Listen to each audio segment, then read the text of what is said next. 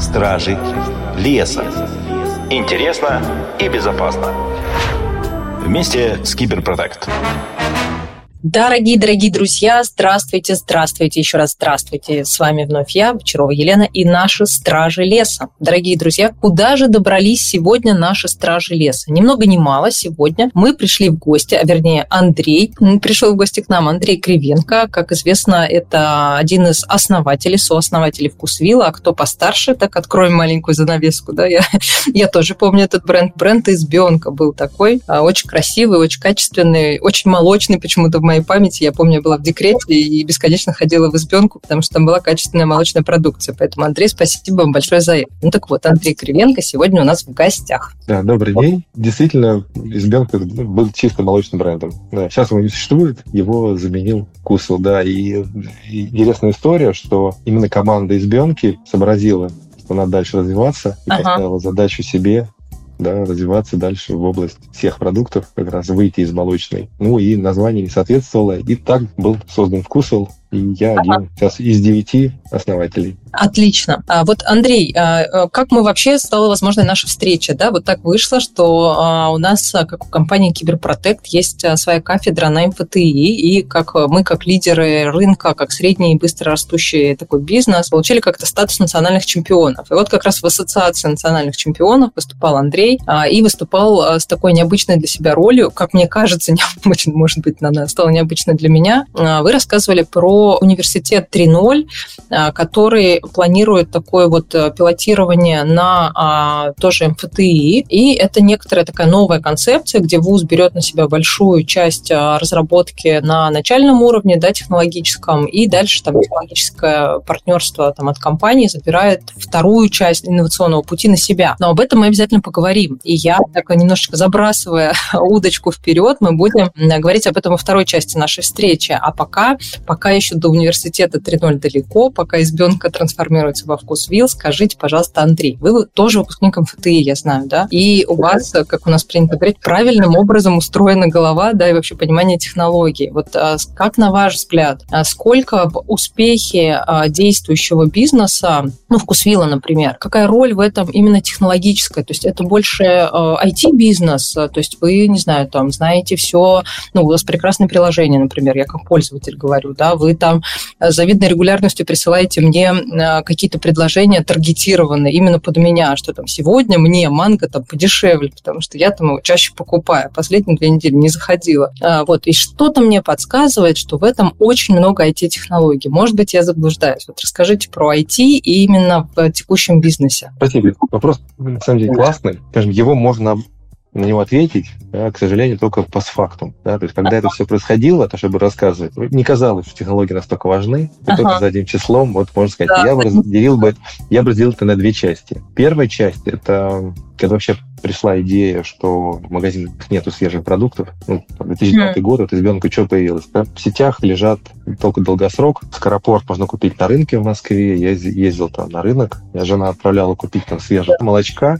и одно из там, проблем, да, почему такого не было, это была чисто технологическая проблема. Uh-huh. Э, сети не могли никак работать с краткосрочной продукцией. Uh-huh. Продукция у них просто пропадала. Да? То есть не было инструмента, как можно uh-huh. заказать в магазин там сетевой молоко, у которого срок годности три дня. Угу. Потому что он уже приезжал в магазин, условно, там, четвертым днем нужно было сразу списывать. И даже если продукция приезжала третьим днем, то есть был там бренд на тот момент, то в магазине он всегда лежал впереди лежал буквально сегодня истекающий срок. В лучшем mm. случае можно было залезть рукой, найти что-то такое более свежее, а вообще говоря, все свежее лежало в подсобке. И продавцы выносили из подсобки, да, и это большая технологическая проблема. Скажу так по секрету, в общем, до сих пор в крупных сетях не до конца решенная. Сети до сих пор работают хорошо с долгосрочной продукцией, а весь краткосрок, ну, безумно списывается. Uh-huh. И если мы зайдем в крупные сетевые магазины, да, то там почему нет кулинарии в основном? Не потому, что покупатели не хотят покупать, а потому, что у нее, в принципе, короткий срок, и они не могут себе позволить там на полке держать там трехдневный борщ.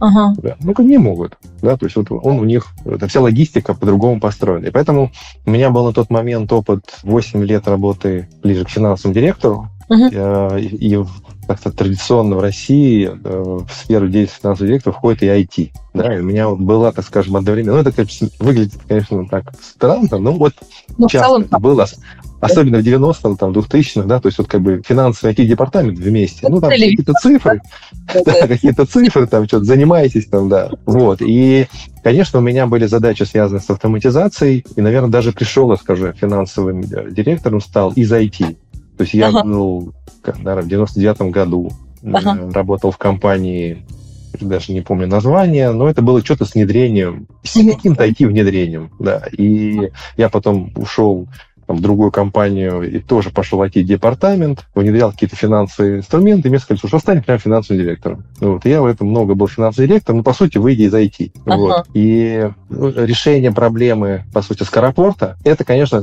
решение технологическое. Но вообще, вот мне как выпускнику физтеха и, скажем, хорошо учился, и были очень сложные у нас предметы, то, конечно, задача, ну, в общем, конечно, элементарная. То есть, на мой взгляд, любой мне кажется, однокурсник, первокурсник физтеха такую задачу бы решил. В итоге с самого первого дня в SBONке была сделана система, по которой заказывался товар ровно столько, сколько нужно. Вечером он там приходил, утром уже на, на торговых точках. Понимаете, вот, Андрей, вот вы так говорите об этом, как будто бы так легко, да, но многие люди очень страшно э, не копировать э, финалистов, да, чемпионов, да, вы же хотели же тоже вырасти в сеть, а сделать по-своему. Я Мне вообще кажется... сеть не хотел вывести. Вот я часто спрашиваю, вообще никаких мыслей не было вообще про сеть, речь была там, не знаю, про одну-две точки и все, да. Ну, то есть, ага. вообще, в принципе, я, это было, ну, как типичный MVP, да, то есть получится, не получится, да. Вот. Но с самого начала у нас вот была, ну, по сути, такая технологическая инновация. Те продукты известные немецкие, да, на которых работают сети розничные, у него нет такого бизнес-процесса. Он, он отсутствует, да, то есть бизнес-процесс работе с долгосроком. И чем дольше срок годности, тем, соответственно, бизнес-процесс выдает, выдает меньше там, списаний. Угу. Вот. И в этом смысле компания началась, ну, в этом смысле, можно сказать, именно с понимания боли покупателей. То есть было понятно, да, что покупатели особенно там мамочки, да, вот до сих пор у нас такой вот образ, да, то есть ребенку хочется купить творожок, который срок годности три дня, в котором нету сахара, нет консервантов и пахнет он нормально, да. Приходя в магазин, ты видишь у него там месяц, можно, чтобы он лежал на батарее, да. вот, и еще пахнет там прямо, как будто там знаю, кило, килограмм малины добавили, да, и цвет еще такого, что там язык потом, да, вот, и это была понятная боль. Дальше, работая финансовым директором в компании, которая занималась поставками в сети, я вел переговоры с сетями, и я тоже понимал боль сетей, понимаю, ага. что у них просто нет технологий. То есть они как бы с удовольствием бы, нам, может быть, и решили бы эту проблему. Но они говорят, а как? У нас нет, у нас бизнес-процесс. Нам вот прислали тут немецкий код, немецкие формы, мы в нем все работаем. Тут такого нет. То есть ну, можно брать только долгосрочный продукт. И началось все, буквально сразу был первый IT-продукт. Вот я уж там не помню, может быть, даже Access. Вот. Uh-huh. Наверное, Access, да. Э, потом чуть позже 1С, когда уже, да, были больше объемы. И это э, Именно поэтому мы висим в аэропортах, вкусил, да, там делайте софт под себя, а не берите готовый. Это моя до сих пор идеология, что угу. не, не должен бизнес подстраиваться под IT-продукт. Это, условно говоря, это прям обратно, плохо. Да, да обратно. То есть IT должно подстраиваться под бизнес. И эту идею я всю жизнь несу. Так у нас сформировался целиком все IT подразделение, да, то есть мы все, что делаем, да, это мы делаем под нас, Ага. И там для нас решение на рынке есть. Понятно, что мы, естественно, смотрим все время, ага. там, как другие приложения работают, другие системы работают. Но в первую очередь нам интересен наш клиент, что нужно нашему клиенту и с точки зрения продукта, с точки зрения магазина, с точки зрения доставки, там, курьера. И поэтому у нас там наше приложение, оно сильно отличается от других на рынке. Хотя, конечно, там есть много общего, ну, как магазины, да, то есть, с одной стороны, магазин вроде одинаковый, да, но большинство покупателей убрать, например, даже цветовую гамму и там, не знаю, все надписи, да, ну, я уверен, отличат магазин там вкусил от всех других магазинов, да. Примерно такая же история должна быть с приложением, да, то есть очень сильно бизнес подстраиваться должен под клиента и выглядеть уникально. А если mm-hmm. все магазины одинаковые, да, стер все надписи, не можешь отличить, что это за торговая марка, ну, что за название написано в магазине, ну, в этом смысле это же не очень. Да тогда нет никакой уникальности. Есть вторая история, смотрите, это вот как бы первая история. Вторая история, которая мы немножко позже осознали, и сейчас она у нас входит э, обязательный. То есть кроме ФТИ, я занимаюсь еще кучей других. Да я вообще, вообще, в принципе, я уже давно не занимаюсь вкусом. Я даже не то, что операционно, даже стратегически. Ага. Потому что есть отличная команда, да, есть да. там сооснователи, есть там ну, новые молодежь, да, то есть я уже вообще не нужен. Я занимаюсь другими проектами, в том числе МФТИ для меня очень интересный проект, на него больше всего времени трачу. Но есть также проект, это, по сути, мы разработали собственную систему менеджмента Beyond Taylor, это внедрение, ну, скажем, современной системы менеджмента, да, которая mm-hmm. работает, скажем, от клиента. У нас там есть структура, которая называется клиентократия. И вот как раз именно в этой клиентократии мы полностью прямо осознали, что информационная система, кроме того, что она должна закрывать основные бизнес-процессы, она должна быть офигенным мониторингом всего, что происходит. Uh-huh. И, и для нас как бы информационная система это примерно как вот, как, чтобы человеку организму хорошо жить, да, ему нужно, ну, в общем-то, понимать температуру, сердцебиение, там, да, там, не знаю, давление, да, какие-то такие вещи. Понятно, что человек много их ощущает, да, и вот информационная система должна быть так построена, что компания ощущает ее цифры. Да. То, да, да, да. то есть система должна быть такая, что если вот как бы человек, если у него 38, ну, в общем-то, он чувствует. Ну, мало людей, кто не чувствует, что у него температура. И ага. вот информационная система должна быть ровно так построена. И это огромный тоже э, как бы наше понимание того, как у нас получилось. Да? То есть mm. система, которая... То есть мы всегда видели результаты прямо по факту. Да? То есть там каждый вторник мы, мы уже видели закрытую там, прошлую неделю со всеми результатами. Так, Андрей, у нас... обещайте, что есть какая-то ссылка, которую мы разместим под этой записью, и наши слушатели смогут ее потестировать, как-то заказать демо, посмотреть и ближе с ней познакомиться. И это все, это все как бы только принципы, да, то есть, на мой взгляд, каждая компания может все это реализовать. У нас а. есть... А, я про Beyond Teller, естественно, ссылку сделаю, да, то есть да. это входит в нашу систему менеджмента. Вот. Да. То есть у нас образ следующий да, вот, э, что представьте, что вы едете на автомобиле, и вы водитель, ну, это как компания, да, вот, и нужно ехать, действительно, может быть, неизвестной дороги, даже, может быть, по известной, но есть соседи же, да, то есть кто едет, да, есть повороты, там, светофоры, есть э, внезапные пробки и тому подобное. И вот если рассматривать классическую систему, да, с KPI, с руководством, с менеджментом, да, то фактически водитель сидит с закрытыми глазами, ну, uh-huh. наверное, как бы, наверное, руля не особо касается, может, касается, да, но вот самое важное, что ему сообщают информацию, и причем uh-huh. очень запоздалую, да, то есть вот никто не сможет ехать, если, например, лобовое стекло показывает информацию даже 5 секунд назад да, да, согласна. И вот согласна. у нас ровно так, у нас ровно такой образ нашей системы менеджмента. Именно такая IT-система у нас построена. То есть ты сидишь в автомобиле, и ты без задержки видишь, что вокруг происходит. Андрей, как я уже сказала, для меня было неожиданным, что такой, в общем-то, успешный, технологичный, э, всячески прогрессивный человек много времени инвестирует в то, чтобы а, поразбираться с тем, что такое университет 3.0. Работает в экспертном совете при МФТИ, ректоре Ливанове. А, зачем это? Зачем это вам? Зачем это предпринимателям? Почему вообще к этому нужно отнести серьезно и инвестировать нам всем в это время? Поделитесь своим видением. Ну, начнем с того, что я, у меня также еще есть, уже в последние 8 лет развивается инвестиционный фонд Филтех вместе с моими партнерами, друзьями Юрой Лошевым и Андреем Иващенко. И вот тех в слове значит технологии. И наша вера, да, что ну, без технологий бизнес невозможен. Даже на примере вроде избенки, да, вот молочки, да, я привел аж целых две технологии, да, которые используются. Mm-hmm. Естественно, есть высокотехнологичные бизнесы, и в этом смысле э, там вкус избенка не технологичный, не высокотехнологичный бизнес. Mm-hmm. Телтех тоже не получилось стать высокотехнологичным, хотя у нас слово тех есть. Команда занимается в основном, скажем, бизнесами, связанными с обычными продуктами. Uh-huh. Вот. Но так как я сам выпускник физтеха, мои друзья, они основатели всех союза, это, скажем, mm-hmm. уникального сообщества да, выпускников. Я неравнодушен к технологиям. Мне родители до сих пор э, в Академии наук.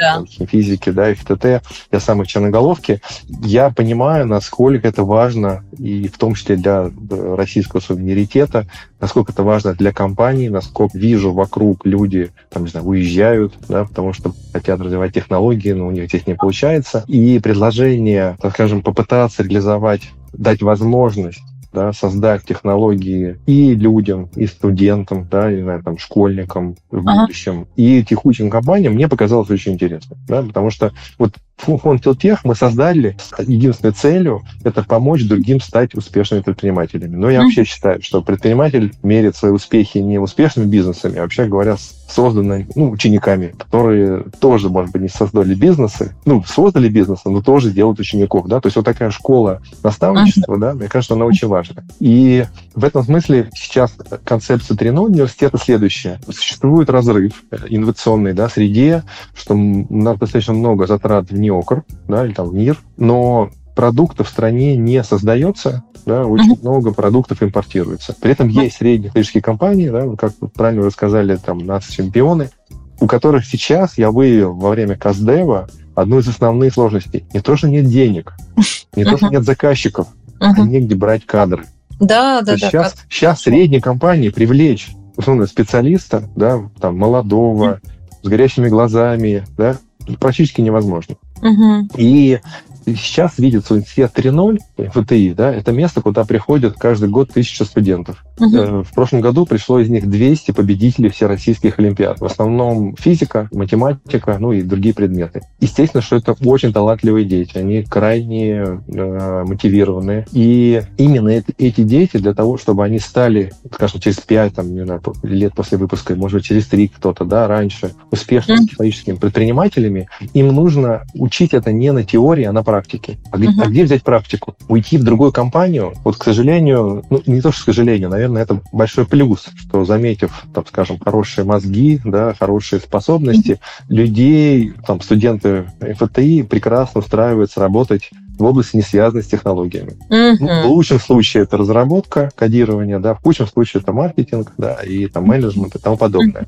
Uh-huh. И вот университет 3.0 это, по сути, возможность дать вот этим студентам себя проявить в технологиях. Uh-huh. То есть в будущем у нас даже образ такой, да, там, стать новыми Королевыми. Это mm. Королев попал в лабораторию Туполева, да, он mm. смог понять, как это вообще происходит. Здесь то же самое. Как сделать это в университете? Для многих кто в советские времена учился, помнит, что образование было сильно отделено от работы, университеты занимались образованием. Уже последние 10-12 лет в университетах появились исследовательские лабы, физики, сейчас их более 100. И примерно половина бюджета и более 500 студентов получают зарплату прямо работая в университете на кампусе. И вот университет 3.0 — это появление лабораторий, в которых не идется, ведется чисто исследовательская деятельность ради там, грантов, статей, а, которые являются, по сути, аутсорсинг, ну или там частью отделов НИОКР реальных технологических компаний. Поэтому у меня, по сути, обращение клиент, кто, кто такие клиенты университета 3.0? Это технологические компании, у которых есть НИОКР, у которых есть потребность в исследованиях. Да, эти исследования могут быть связаны и с чипами, и с микроэлектроникой, и с, даже с софтом, да, то есть и переводите да, свои отделы в, ФТИ, uh-huh. эти отделы сразу, какие огромные плюсы появятся, да, появятся студенты, которые смогут там реально работать угу. появятся рядом соседние лаборатории, которые смогут ну, друг друга обмениваться знаниями. Угу. Огромная накопленная экспертиза, да, то есть есть там ну, просто поразительные вещи, типа как э, центр э, научного программирования, да, про которое вот вообще то, что там происходит, да, про те технологии, ну, как бы обычно компания не знает, да, и ей негде это взять, uh-huh. да, и негде получить экспертизу, да, и вот, в основном, договорившись с ФТИ, да, выстроив партнерство и вынеся свой отдел НИОКР, который сейчас, например, существует, ну, может быть, не весь, может быть, там, например, половину, и направив в ФТИ его, э, ФТИ что получает? Она получает уже вот такого Туполева, то есть уже все-таки команду, да, которая не студенты, это уже успешный, там, не знаю, лидер, да, команды НИОКРа, который может студентам передать свои навыки, а что получает компания? Компания получает, что это лидер, ну, как подпитывается кадрами. То есть он уже не будет говорить, что нету там кадров. И mm-hmm. второе, ФТ берет на себя финансирование. То есть у да. компании становится, ну, грубо говоря, положительный cash flow. Да, то есть ему не нужно, компании не нужно тратить да, на отдел неокра. И э, у нас сейчас есть базовое приложение, за это ФТИ хочет 2% роялти от выручки, от тех продукты, которые созданы, ну, используют этот, эти риды, да, которые были созданы в лаборатории. И, скажем, 12,5% владения, скажем, совместной компанией, да, которая скажем, создается в процессе, процессе этого партнерства. Да, uh-huh. вот так вот выглядит наше такое базовое предложение. Ну, звучит очень привлекательно. Слушай, вопрос тот же, что и в предыдущем блоке, если вдруг откликнулась какой-то высокотехнологической компании, которой нужно ввести отдельную разработку, куда бежать, куда стучать, как отреагировать, то есть, да, где это входное окно? Сейчас это входное окно я, ну, ага. так получается, да, потому что это, ну, тоже стадия MVP, то есть, можно сказать, я провожу CastDev, то есть с этим приложением у меня сейчас в пайплайне примерно 15 компаний, ага. с которыми я пытаюсь выяснять, то есть тут же еще важно, чтобы технология была интересна университету, да, то есть э, мы, мы не готовы браться, ну, условно, за... То есть это должна быть достаточно топ, да, технология.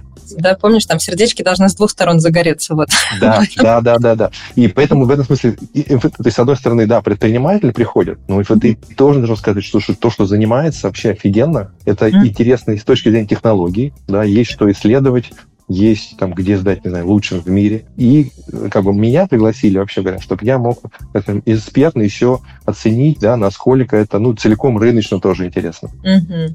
Да, Отлично. есть, насколько это все, все сходится. Да, то есть вот ага. все должно сходиться. Да. Андрей, невероятно интересно. Дорогие слушатели, что я могу сказать? Пишите нам, пишите под постом, будем э, мониторить. Э, и если что, если у вас есть открытое предложение, передавать Андрею. Вот, Андрей, я тебя благодарю. Время неумолимо просто как-то пролетело. Я не могу поверить, что мы с тобой уже полчаса в эфире. Вот, но вместе с тем часы именно говорят об этом. А, удивительное сочетание и, и технологий, как бы, и понимание а, клиента, клиентоцентричности, там, не знаю, в культ возведенные каздевы.